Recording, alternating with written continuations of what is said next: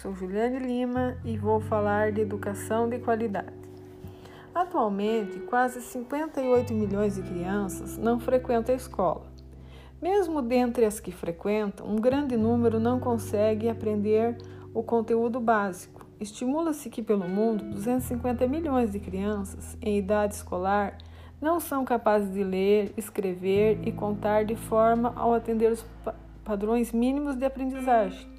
Esse fato demonstra que o acesso à escola não é suficiente para a formação. Os alunos devem ser incentivados a potencializar suas habilidades. Além dos conteúdos técnicos, a escola deve transmitir aos alunos princípios de cidadania global que permitam construir um desenvolvimento sustentável.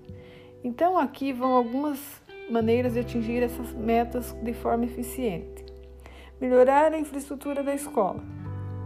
Buscar igualdade a partir da educação. Promover uma educação acessível e de qualidade. Qualificar profissionais da área da educação. E eu pergunto: o que o Brasil tem feito para atingir as metas propostas por esse Objetivo de Desenvolvimento Sustentável? Em 2014, foi aprovado o Plano Nacional de Educação PNE que abrange o que foi estabelecido por esse ODS de forma adaptada à realidade nacional. Além disso, a oportunidade, o acesso à educação básica foi incluída na Constituição Federal Brasileira em 2009, pela emenda número 59, estabelecendo direito a todos à educação.